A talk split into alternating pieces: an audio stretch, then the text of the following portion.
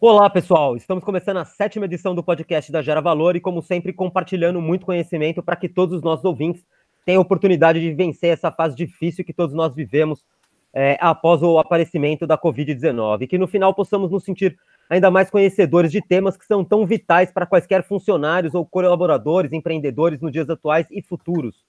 Como sempre, tratamos de temas como empreendedorismo, transformação digital, marketing, startups, tecnologias, publicidade, economia, negócios e técnicas que facilitem a vida das pessoas e dos profissionais e também das empresas que nesse momento é, estão todos precisando se reinventar para não passar por ainda mais dificuldades do que a gente já está passando ultimamente. O podcast da Gera Valor está sempre disponível no Spotify, no Deezer, nas nossas redes sociais e também nos nossos sites. O papo, o papo sempre aborda temas diversos e complexos de maneira simples e direta, sem rodeios e com muitos momentos de informalidade, para quem está nos escutando se sentir em casa Uh, além da medida do, de, na medida do possível, a gente colocar vários, é, várias pitadas de humor para quebrar um gelo desses dias que são transformadores e difíceis e que nós temos ainda uh, por um bom tempo pela frente. Na edição de hoje, temos mais uma super convidada, que é a bióloga Kelly Bagatini, que é formada pela Universidade Mackenzie e trabalha no laboratório do Centro de Estudos do Genoma Humano e Células-Tronco na USP. Nós convidamos a Kelly para ela compartilhar conosco seu conhecimento e a sua experiência profissional sobre o olhar técnico de uma especialista, para falarmos sobre essa quarentena e esse novo normal que o mundo passou a, a, a vivenciar depois da, da, guerra, do início da guerra contra a Covid-19. Uh, ah, nessa edição, nós faremos um formato um pouco diferente, com a participação de um segundo convidado, também para lado especial, para complementar o nosso papo com uma visão de especialista em tecnologia, que é o nosso sócio gestor, o João Abussamara. Kelly, João, bem-vindos. Super obrigado por aceitarem o nosso convite para participar do podcast da Gera Valor compartilhar a experiência de vocês e conhecimento conosco e com os nossos ouvintes. Oi, João. Oi, Gera. Obrigada pelo convite. É um prazer estar aqui com vocês hoje. Oi, Gera. Oi, Kelly. Obrigado, Kelly, por, por estar aqui com a gente nesse podcast. Isso aí, pessoal. Muito obrigado para vocês. É. Kelly, fala para a gente um pouquinho, por favor, é, é, a respeito do seu histórico profissional e se você sempre gostou de biologia, sonhou trabalhar como pesquisadora em uma grande instituição, é, essa paixão sua pela biologia, ela vem desde criança? É, bom, eu sou bióloga, né, formada pelo Mackenzie, e comecei a trabalhar na USP, uh, fazer um estágio na USP no segundo semestre da, da faculdade, né. É, nunca foi, a biologia nunca foi a minha primeira opção foi medicina, na verdade. Mas aí, depois de pensar bastante, o que é que eu gostaria de fazer na medicina, vinha sempre pesquisa, é, engenharia genética, na época que se falava bastante. E aí eu comecei a ver como alternativa outras, outras faculdades, né? Não só a medicina. E aí pensei em biologia, prestei, passei e falei, bom, vou começar. Se der tudo certo, eu continuo, senão eu volto e retomo o primeiro objetivo, que era a medicina. E deu Sim. super certo, né? Além, além dessa questão de genética, eu gosto muito de natureza, sempre gostei muito. E tá. fui criada no meio do mato, né? Sim. Então, acho que eu uni as duas coisas e foi incrível. Não faria outra faculdade. Você é daquela pessoa que se diverte trabalhando mesmo com uma coisa tão complexa como é o tema que você trabalha, né? É, é bem complexo, né? As pessoas às vezes têm um pouco de dificuldade de entender o que, que é. Porque. É, não, é, não, é, não é fácil. É, não é fácil de explicar, não, é fácil, não é fácil de trabalhar, né? Porque você trabalha com um tubo que tem uma aguinha e você tem é. que acreditar que ali dentro tem o DNA de uma pessoa. é, não deve ser fácil mesmo. É, vamos falar um pouquinho sobre o mercado de biologia. Eu tenho algumas outras amigas e alguns outros amigos do universo de tecnologia que estudaram biologia, mas uhum. que acabaram se, se, achando em um universo diferente, né? Como é que você vê o mercado brasileiro para quem se forma em, em biologia, para quem é um biólogo? E para quem também não sabe, está escutando a gente, é, também existem muitos empreendedores né, que usam o conhecimento de, de biologia, dos biólogos, para poderem criar seus negócios, criarem novos produtos, uh, novos serviços. Você conhece algum desses casos? Ou, ou, como é que você enxerga essa, esse contexto? Olha, biologia, primeiro de tudo, é uma área linda, mas que tem muitas frentes, né? Uma gama infinita de as áreas mesmo onde você um biólogo pode atuar. Então, na área da saúde, é, se, se o biólogo quer trabalhar com plantas e restauração florestal, meio ambiente, é, animais, trabalhar com animais, conservação de espécies. Não, o biólogo tem muitas frentes, né, para é um atuar. Campo, é um campo, é um campo muito, bem aberto, né? Bem aberto, bem, bem aberto. Então, consegue área acadêmica, dar aula, tem muito biólogo dando aula ainda, né? E, e, tem, e tem muito biólogo, como você disse, que usa o conhecimento para mudar um pouco o foco. E aí eu penso, eu conheço, eu conheço biólogos que trabalham, por exemplo, fazendo cerveja artesanal. Caramba, e eles usam o conhecimento de biologia para fazer cerveja artesanal. Exatamente, porque é uma ciência aquilo, né? Sim, mesmo. Sim, sim, é uma ciência mesmo. Biólogos, por exemplo, que são paisagistas, que até pouco tempo atrás era um mercado tomado por arquitetos, né, basicamente. Mas o biólogo tem um conhecimento muito grande ali dos, da planta como ser vivo. E aplicar isso no paisagismo é algo que vem acontecendo bastante, né, de uns anos para cá. Até, até porque, não sei, aí é, acho que faz. É, uma das nossas missões aqui também no podcast para os nossos ouvintes é simplificar assuntos complexos, né? É, quando você leva isso para o paisagismo, você tem, por exemplo, questões, acho que de alguém que deve. Estou chutando, tá? Que é uhum. de alguém que vai lá e, e, planta uma determinada determinada planta, né? Faz, faz a plantação de, um, de uma determinada espécie e aquilo não sobrevive ali, né? Então ele teria que ter um estudo ali de todo aquele ambiente para poder é, fazer com que aquelas plantas é, tenham vida dentro daquele ecossistema ali, né? É isso, isso ou é alguma coisa diferente disso? Não, é exatamente isso. E outra frente muito interessante é a questão de você trabalhar o paisagismo é, com espécies nativas. Então, espécies nativas geralmente se adaptam muito melhor ao ambiente onde elas estão e tem uma continuidade daquele jardim, uma transformação que vai acontecendo ao longo dos anos e uma continuidade dele, né? Porque muitas vezes você vê plantas que estão localizadas em locais errados, não era para elas estarem ali, e elas morrem depois de um tempo. E aí você vai Sim. e repõe. Então, é, eu acho que a biologia no paisagismo traz essa questão da sustentabilidade e tá. da, da continuidade daquilo, né? Como um microbioma, um microecossistema.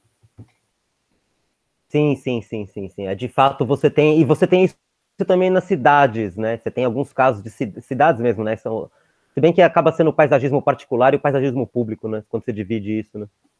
Isso, você vê isso bastante, né? Tem até uma, um, um cara muito bom que chama Ricardo Cardim. Ele, é, ele não é tá. é biólogo, mas ele é engenheiro. Ele é engenheiro. Será que ele é engenheiro? Agora eu, não, agora eu fiquei na dúvida. Mas ele é. trabalha com paisagismo de Mata Atlântica. Em São Paulo é só Caramba. Mata Atlântica. Então ele faz é, uns jardins de bolso, que ele chama, e aí ele faz um coletivo, ele anuncia lá no Instagram, gente, vamos plantar, ele consegue as mudas, então o pessoal vai e planta e está conseguindo restaurar locais. Ali em Pinheiros tem vários espaços desses que é ele mesmo? fez. Uhum, é muito interessante. Deixa eu te fazer duas perguntas que eu não sei, não sei se o João sabe, é, e eu acho que muitos dos nossos ouvintes também não sabem. É um, o que, que é jardim de bolso? E dois, São Paulo é, tá, tá na Mata Atlântica, é isso mesmo? É isso mesmo, né? A gente tem é, são Paulo tá de, era, né? Era só era Mata, Atlântica. Mata Atlântica. Era. Hoje em dia é só no Parque Trianon e algum, no Ibirapuera e em alguns outros lugares, né? Isso, a gente tem uns pontinhos ainda, né? Mas é esse é o nosso bioma, né? Aqui de São Paulo. Tá. É, essa floresta de bolso, jardim de bolso, são ah. é o nome que ele deu, né? Esse Ricardo Cardim que é pegar tá. pequenas áreas que muitas vezes estão abandonadas ou que são espaços públicos okay. e você restabelecer a vegetação original. Nossa, no que fantástico isso, né? No caso, Mata Atlântica. Então, o que você percebe com isso é que, com o mínimo de cuidado, né? Que você, depois que planta, precisa ali do mínimo de manutenção e cuidado, aquilo, depois Sim. de um momento, vai sozinho. E tá. você consegue. Ele, ele, ele, se vo ele volta a se integrar ali no ecossistema de alguma maneira, né? E aí ele volta a, a ter uma certa sustentabilidade, é isso? Isso, ele vai, ele tá, ele é a espécie ideal para o nosso clima, ah. é, para a quantidade de água. Então, você começa a ter, você atrai a fauna também junto com isso. Então, Sim. os pássaros e os insetos, os, os, animais que vão fazer a polinização e transformar aquilo, levar essas sementes de, dessa floresta de bolso para outros, outros pontos. Então, você vai é, fora os benefícios, né? De temperatura, Sim. de absorção de gás carbônico. Não, é respiração. Respiração, tem... visual. Visual, é uma coisa do outro mundo, né? É, muito importante. É... Enfim, né, o que dá para o que dá para entender bastante é que existem várias aplicabilidades, né, para os biólogos, né, no dia a dia Sim. e também nos negócios, né? Isso, é... é uma área difícil financeiramente falando, né?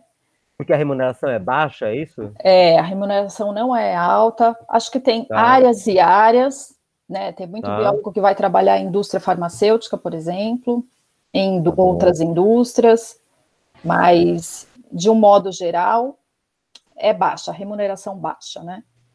É, infelizmente, a gente ainda mais nessa fase atual que a gente vive também, né, de uma, uma crise sanitária, econômica, social também, né, mundial e também aqui no Brasil, ainda mais agravada pela crise política, né? Nossa. É, a gente acaba tendo um, um, infelizmente aí um horizonte que a respeito dos salários que vai já era praticado, né? E agora acho que cada vez mais o, tal do achatamento, né? Mas é é. Enfim, pegando um gancho disso que a gente está batendo um papo agora, é, quais são os desafios do seu dia a dia profissional e como é que você usa a tecnologia nele para ajudar nesses desafios ou, ou para o teu dia a dia mesmo, né? Como é que a tecnologia te ajuda nas pesquisas e, e quais são os seus principais desafios no dia a dia, uh, além desses todos que nós comentamos até agora? Bom, agora falando um pouco mais do que, do que é o meu trabalho, né? Esse ah. sem, o trabalho no Centro de Estudos do Genoma Humano e Células Tronco, que é um centro, foi criado em 2000. É... Nossa, é, é, a primeira, a primeira coisa que me vem à cabeça quando alguém fala 2000 é, nossa, é novo, né? Mas aí você lembra que já faz duas décadas. Isso, nossa, eu tenho essa, eu tenho essa impressão com várias coisas, sempre. Isso me lembra que eu tô ficando velha também. É, todos nós, né? é, então, é um centro onde tem associado a esse centro 10 pesquisadores com, seus, com suas linhas de pesquisas que são diferentes e que foram, né, esses pesquisadores desenvolveram todas essas linhas de pesquisa, isso gerou muito dado e muito teste mesmo. Então, a partir de 2000, tudo isso começou a ser usado nesse centro de estudos do genoma humano para não só como continuação da pesquisa, da pesquisa de, de todos esses grupos né, associados, mas a oferta dessas pesquisas à população. Então, Resumindo, hoje... você está dizendo, desculpa te interromper um segundo, mas é querendo ou não, você tem um banco de dados de genoma de duas décadas, mais Isso. até.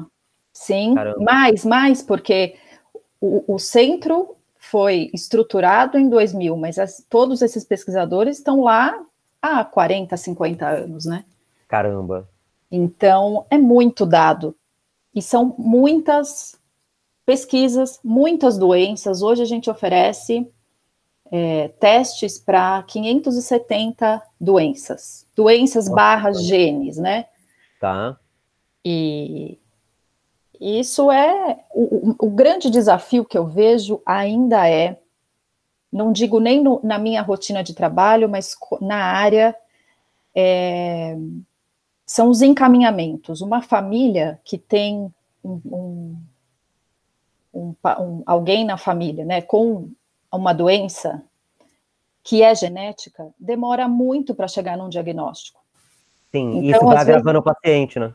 Isso vai, pode ir agravando, você pode estar. Tá, é, o paciente pode estar tá sendo conduzido de uma maneira errada na questão terapêutica, de medicamento, é, fisioterapia. Então, isso pode. Essas doenças, elas não têm cura, nenhuma dessas doenças, né? Mas você pode, de maneira profilática, e uma, oferecer uma qualidade de vida para aquele paciente. Então, esse é um grande desafio que eu vejo para a área. Então, tem agora tem poucos médicos geneticistas que são as pessoas que encaminham, fazem os encaminhamentos desses pacientes para a gente. Médicos que, que não, não conseguem interpretar um resultado genético que é muito diferente de um teste de laboratório que a gente faz no nosso dia a dia, né? Você tem um problema de triagem muito grande por falta de conhecimento e isso é, retarda o tratamento dessa pessoa, né? Isso, retarda o diagnóstico, porque também a angústia é grande, né, dessas famílias, Sim. porque mesmo sabendo que a doença não tem cura, é importante para a família saber o que é que aquela pessoa tem. Sim. Então, um nome é sempre é um conforto para a família. Você dizer para a pessoa, você tem essa doença, não tem cura, mas vamos fazer o que for possível, sabe? Sim, sim. Então, eu acho um... que esse é um grande desafio. E quanto à tecnologia, é total. Eu não consigo trabalhar sem a tecnologia. eu acho que a tecnologia ela está ligada na biologia desde o começo também, né? Porque uh, talvez instrumentos mais antigos, eu posso estar falando uma besteira enorme agora, tá? Mas você pega, desculpa, e aí você, por favor, me corrija. Mas é, eu lembro muito das espiriteiras, eu adorava uma espiriteira, porque eu sempre fui meio. Gostei, gostei de fogo. E, e, e aí, é, a espiriteira não deixa de ser uma tecnologia antiga, né? Sim. Ah, eu acho que isso, a ciência e ah. tecnologia, ela está em tudo, né? Praticamente, Sim. no nosso dia a dia. E a coisa, ela é tão. É, já faz parte do, do nosso dia a dia que a gente nem se dá conta, às vezes, né? Da onde veio aquilo, como surgiu. Sim, então, sim. a gente não consegue fazer nada no laboratório sem tecnologia. Para você, ó, um exemplo, a gente faz sequenciamento é, dos nossos 20 mil genes. Nós temos 20 mil genes no Uau. DNA.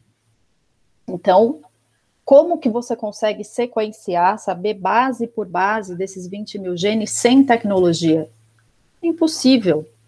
E quando eu digo tecnologia, eu digo lá no laboratório, bancada, e eu digo a análise desses dados, né? Porque um sequenciamento desse gera muito dado e você precisa de profissionais especializados que tratem esses dados e tornem esses dados possíveis de serem analisados, que Sim. são os bioinformatas. A gente tem um grupo, algumas, alguns bioinformatas no laboratório, que são essas pessoas que tratam esses dados, né, para torná-los é, possíveis de serem analisados. Bioinformatas. Bioinformatas é uma área muito interessante nossa, que está crescendo muito. São pessoas que fazem aquelas análises de big data. Tá bom. E eu acho que são profissionais é, de diversas áreas, né? Não são só biólogos, mas sim. nesse caso de laboratório, são pessoas que têm o conhecimento da biologia. Olha aí, mais uma aplicabilidade, né? Daquela que a gente sim, sim. Para fazer esse tipo de trabalho. Então, é a, é o TI completamente ligado à biologia. Sim. É, é eu, eu, a gente sempre fala aqui, que eu acho que aqui na Gera Valor, né?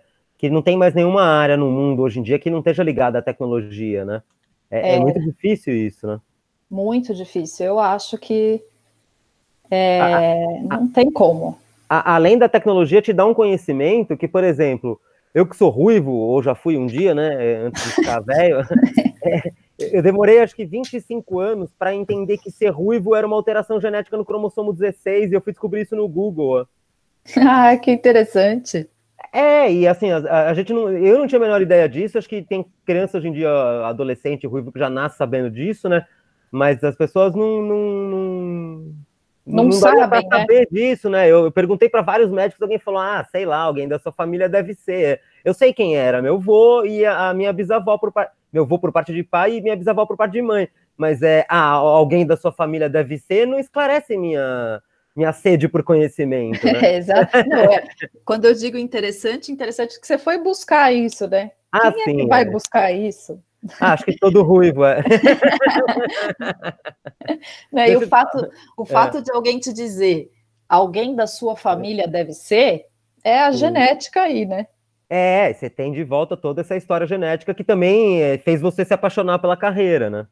É, as curiosidades, né? Sim, é, acho que nós somos todas pessoas curiosas, né? De todo, é. O engraçado é que de todo mundo, a gente está na sétima edição agora, né? Mas de todo mundo que a gente conversou aqui no podcast da Gera Valor, todas têm uma característica gigante em comum, que é a curiosidade.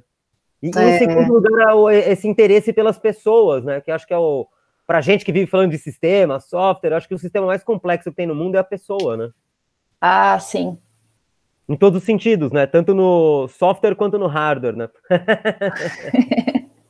Sim, é, é um desafio muito grande trabalhar com essas pessoas, é, com a angústia dessas pessoas, porque muitas vezes é, esse é outro desafio, né? A gente. Mesmo sequenciando 20 mil genes daquela pessoa, a gente não consegue dar uma resposta muitas vezes para ela. Não, é. Mas aí dá... também, você não acha, por exemplo, desculpa te, te interromper de novo, mas Imagina. é você não acha que, eu te conheço há muitos anos, é, você não acha que isso tem muito a ver com a sua visão empática pelas pessoas? Talvez não tenha umas pessoas, alguns biólogos que são mais tecnicamente secos, né, ou mais uh, não, não, não tão empáticos, né, e tratem o, o gene mais como um número, por exemplo? É, acho que sim. É... E aí acaba complementando na, o ecossistema, né? Na hora de fazer uma análise, quando você está ali olhando para números e dados, acaba sendo isso, né? Mas é, não dá para esquecer que por trás da, desses números e dados tem uma família, tem uma pessoa que está sofrendo, tem uma criança que está é, doente é, tua, há muito a tempo. Fala, a tua fala é muito humana, né? E isso acho que faz muito sentido nesse sentido, né, né, né, nessa, nesse segmento, né? E até no teu campo de atuação também, né? É, acho que não faz sentido descolar uma coisa da outra nessa área, né? Sim. Não faria sentido. Deixa eu falar um negocinho. É, a gente estava falando um pouquinho, aí você falou um pouquinho do, do, Big Data, né? E nós aqui da Gera Valor, a gente acompanhou de perto várias, eh, nós acompanhamos de, de perto várias startups que estão ajudando, ajudando na guerra contra a Covid-19. É. Gente Sim. já entrevistou uma dessas startups, que é a Criar 3D.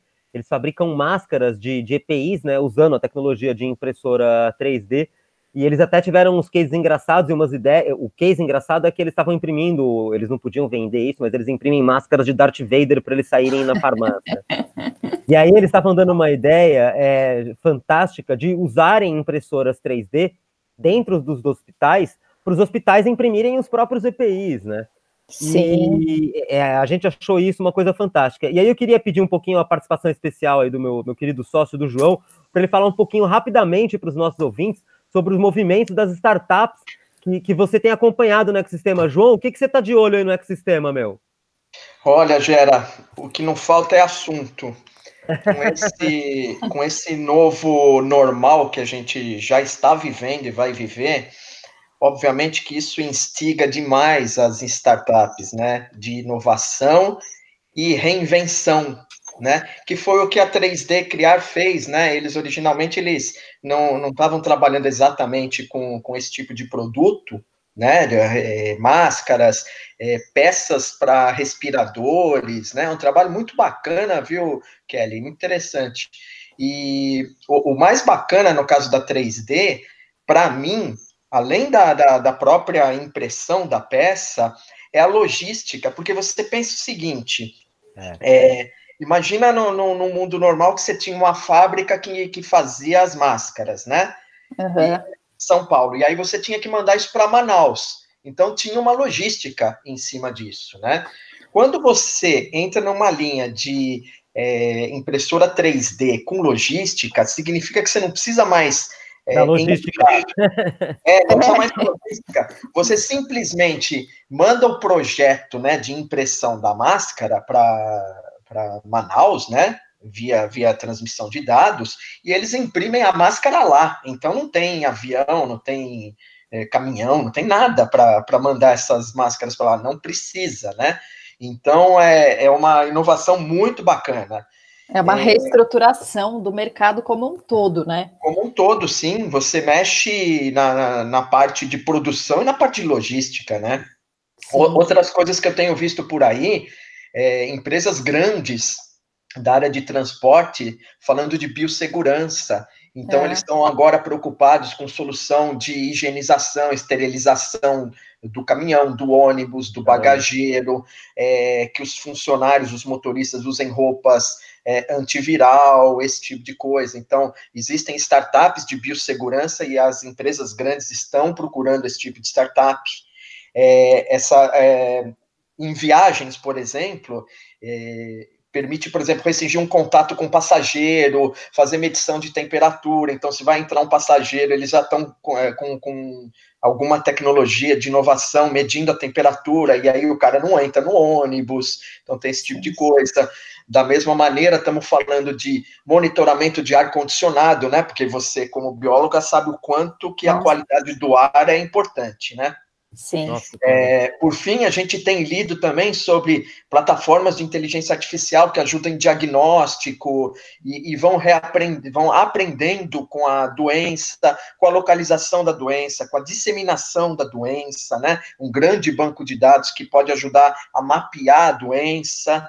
E, obviamente, em tempo também. real, muitas vezes, né? Sim, sim. E, e tudo que a gente tem visto, né, por exemplo, de, de iniciativas aí da de analisar isolamento social, obviamente que está baseado em ferramentas de geolocalização, né?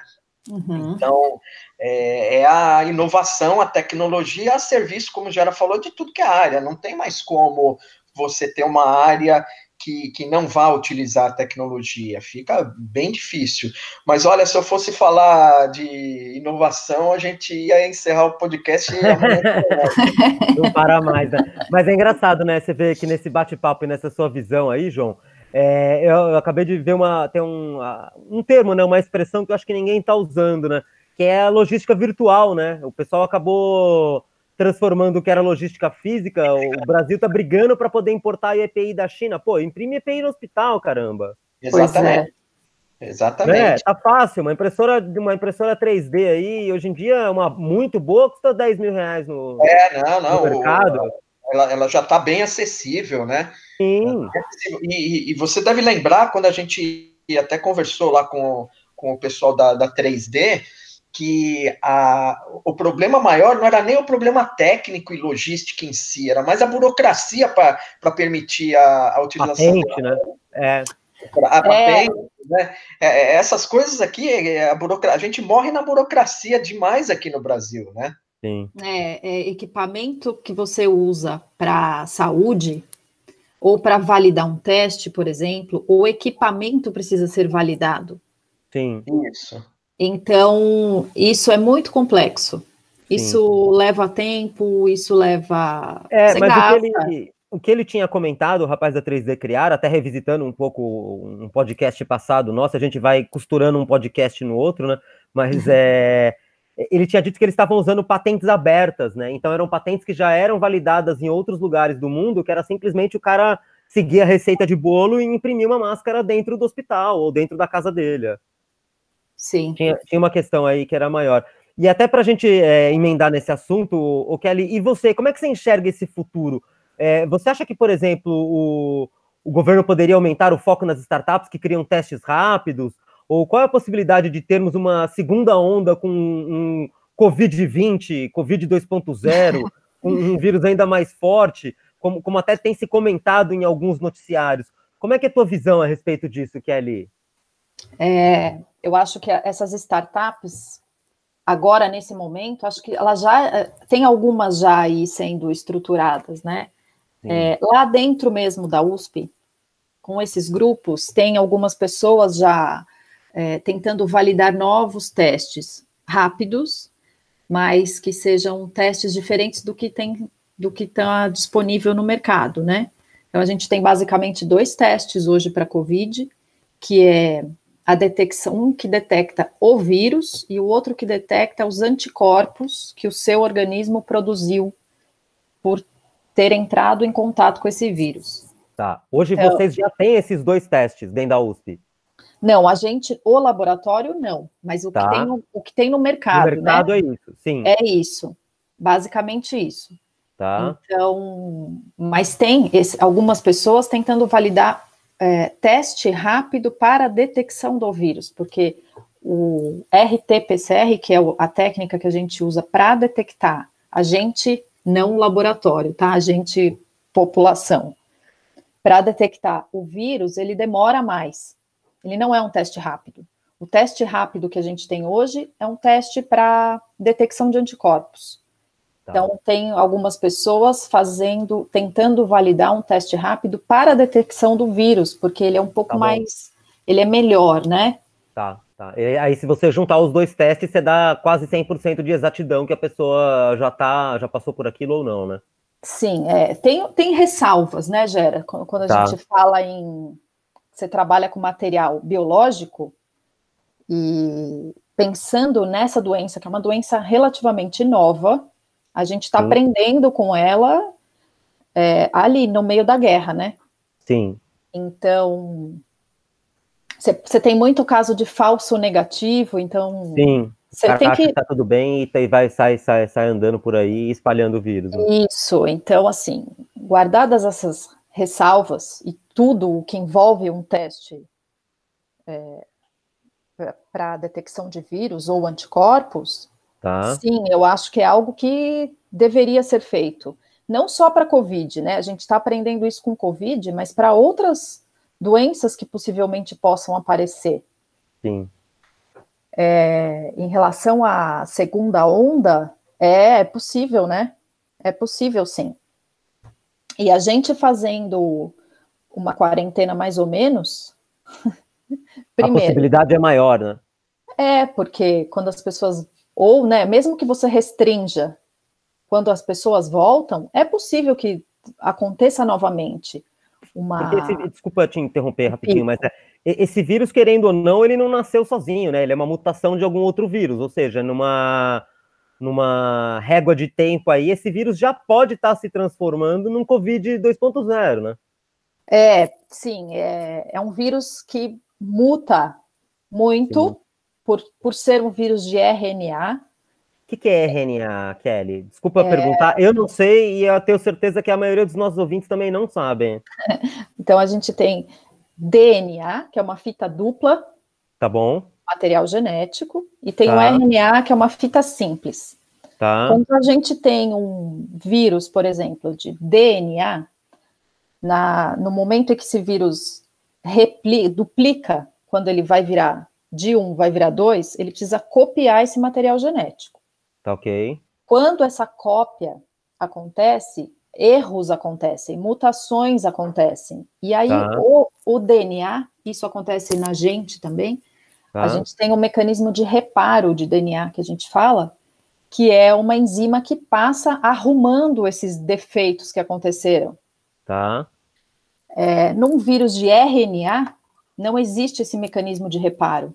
Então, as mutações, a taxa de mutação é muito alta.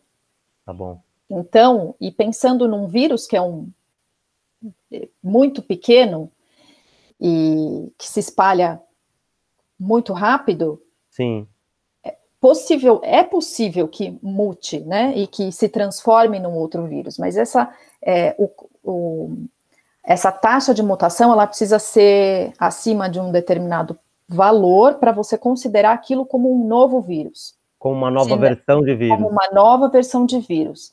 Quando tá. essa taxa ela é abaixo, eu não sei te dizer agora valores.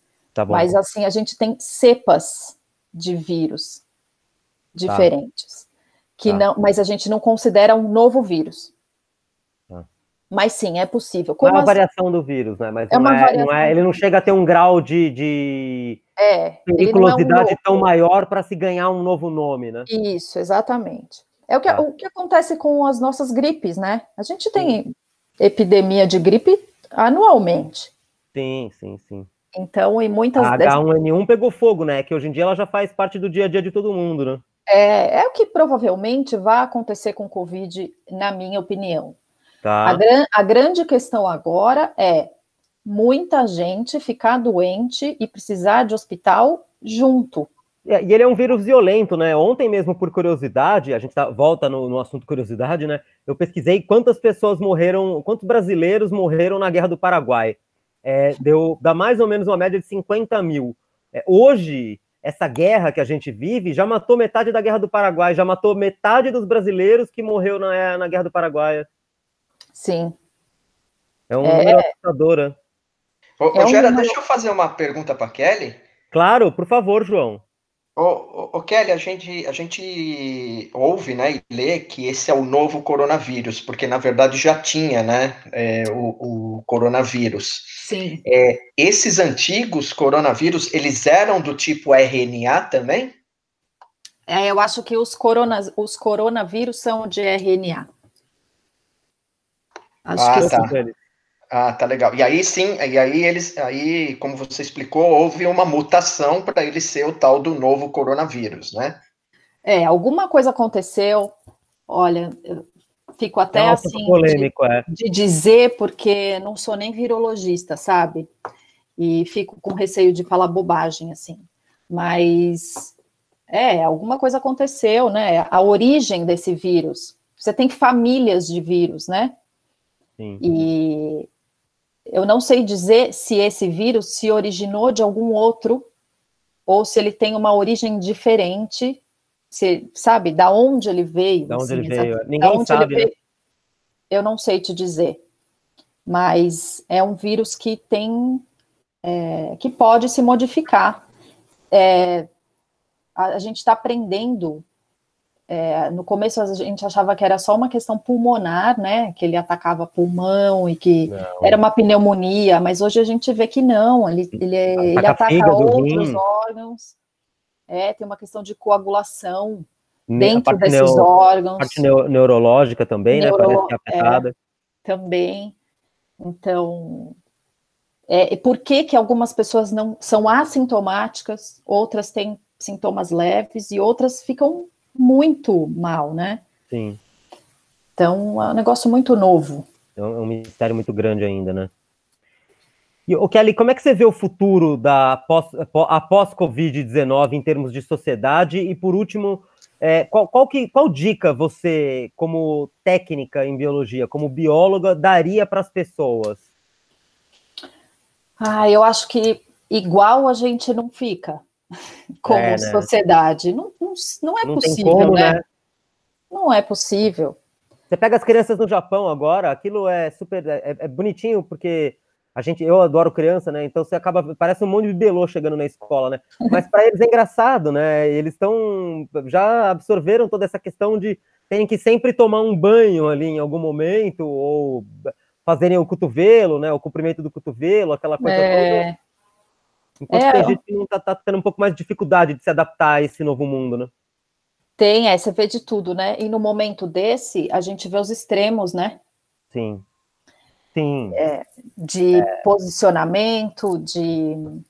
Tem presidente tudo, comendo né? sanduíche com a boca e não com a mão, com a máscara na testa, e tem criança japonesa tomando banho de álcool em gel antes de sentar na carteira, né? Pois é.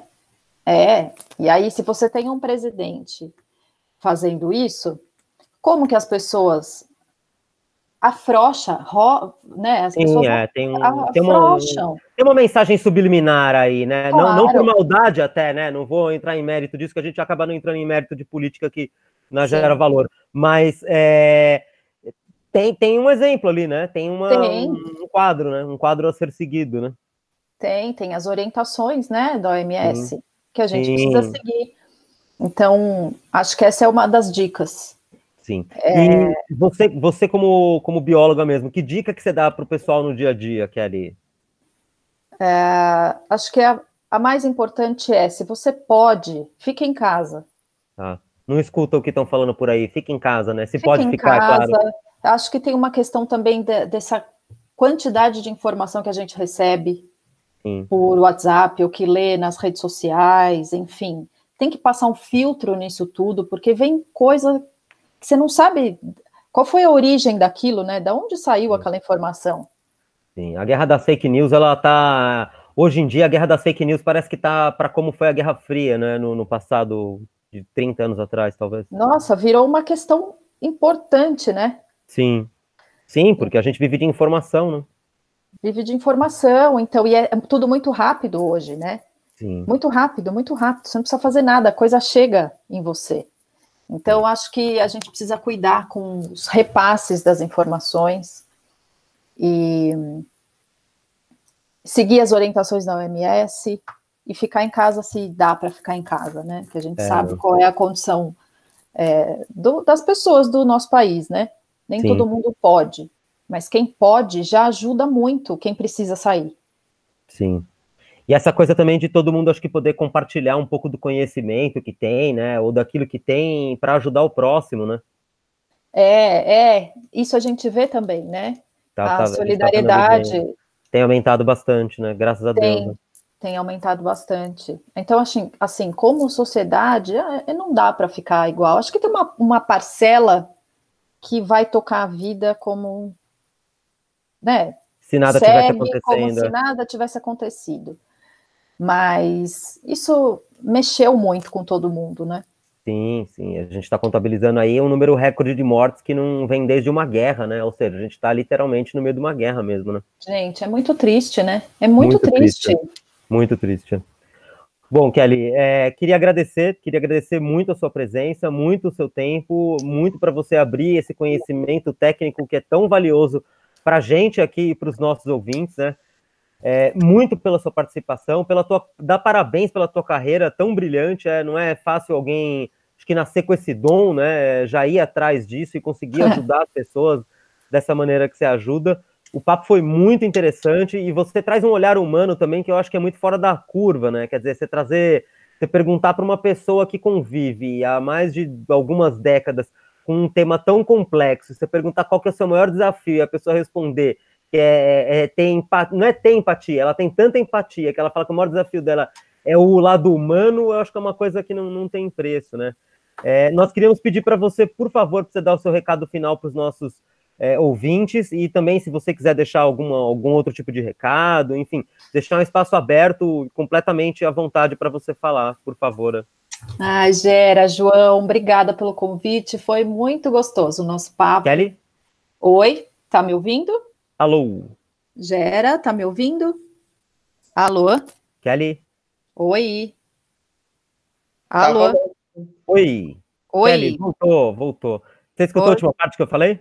Escutei, eu escutei. Ah, eu tá. queria agradecer você, João, Gera, pelo convite. Foi é, um, é um, um momento, né, para a gente falar de algumas coisas. Muito, achei muito interessante a interface das coisas, né, a minha área com a área de vocês. E a gente consegue perceber que agora não tem mais áreas super delimitadas, né? É não. É tudo, tá tudo intercalado. Tá Como era antigamente, né? Que era uma ciência só, né? Exato. E isso é importante. Talvez isso também tenha mudado, né? Com essa pandemia a necessidade Sim. que a gente tem de misturar mais. E Sim. eu acho que o que eu diria é para acreditar na ciência. Ela está aí, ela é, quando a gente de, né, coloca um resultado, muito, muito trabalho tem por trás disso, né? Muitos anos de pesquisa e de trabalho. Então a Sim. ciência é assim, sem a ciência não tem desenvolvimento de sociedade crescimento. Sim. Então, Sim. acho que é isso que eu diria, sabe? É um recado hiper importante. Eu agradeço, nós agradecemos muito por você trazer isso à tona. Eu acho que a ciência, nós estamos baseados em empresas de tecnologia, mas você é uma bióloga, é, que a ciência é uma das, das mães da vida hoje em dia, né? Então não é, a ciência está em tudo, né? A ciência está na tecnologia também. Está em tudo, é, está tá, tá na vida, tudo. né? Está em tá tudo. Está na vida. É. Bom, muito obrigado, é, muito obrigado, Kelly. Muito obrigado, João, pela sua participação especial. Queríamos agradecer também aos nossos ouvintes e a todos que nos seguem nas redes sociais. Contem conosco e mandem as suas dúvidas através do e-mail contato@geravalor.net.br. Pessoal, muito obrigado. Até a próxima edição. Um abraço e para quem puder, fiquem em casa. Até mais. Tchau. Obrigado. Obrigada, gente. Gera, obrigado, Obrigado a vocês e a todos Até, os nossos obrigada, ouvintes. João. Obrigado, Gera. Um abraço. Abraço, tchau. Tchau.